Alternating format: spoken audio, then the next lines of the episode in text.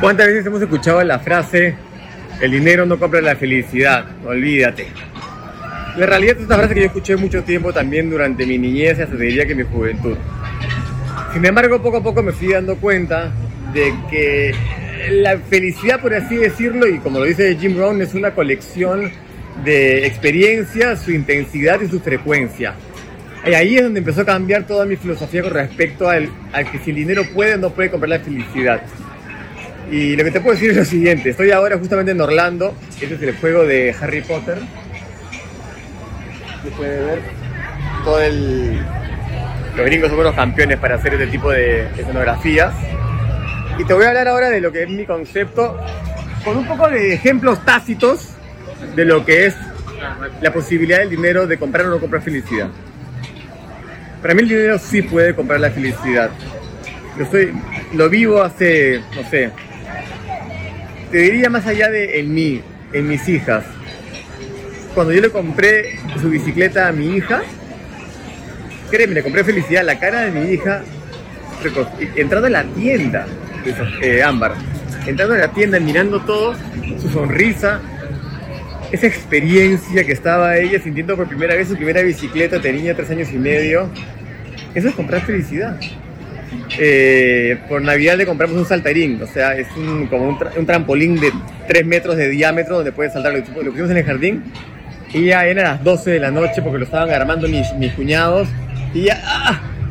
feliz y saltaba y hasta el día de hoy, antes de venirme acá a, Orlando, verla saltar con Sofía, su hija menor, su hermana menor, en felicidad total y absoluta, donde viven, pueden estar en la piscina un martes a las 11 de la mañana porque están de vacaciones felices y tienen una piscina, y todo eso se consiguió con dinero.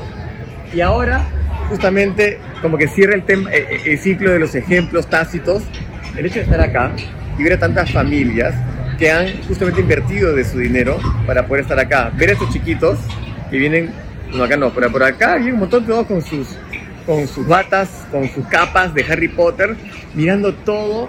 O sea, están en plenitud, en felicidad.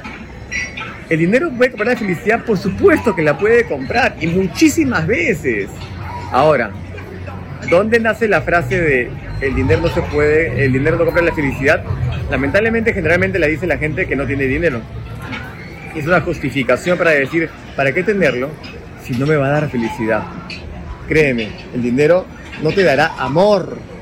Está bien, pero créeme, compra felicidad por docenas, perpetua, momentánea, de todos los tipos. Y eso lo puedes ver en los parques de diversiones de este planeta llamado Orlando, que es un planeta realmente. Así que lo importante de tener dinero, de generar dinero y de poder dar las experiencias. Te dejo con esta frase que yo tengo en mi oficina de Jim Brown. La felicidad es la experiencia, eh, las experiencias, las líneas de experiencias, su frecuencia y su intensidad. Y eso es lo que te deseo. Y la verdad que la, gran mayoría de experiencias se compran a través justamente del intercambio de dinero. Yo estoy un poco despeinado, lo que pasa es que acá en el juego de Harry Potter nuevo que acaban de abrir es unas motos en una montaña rusa que van a 120 km por hora al aire libre y con agua. Así que increíble. Felicidad comprada. Te mando un abrazo.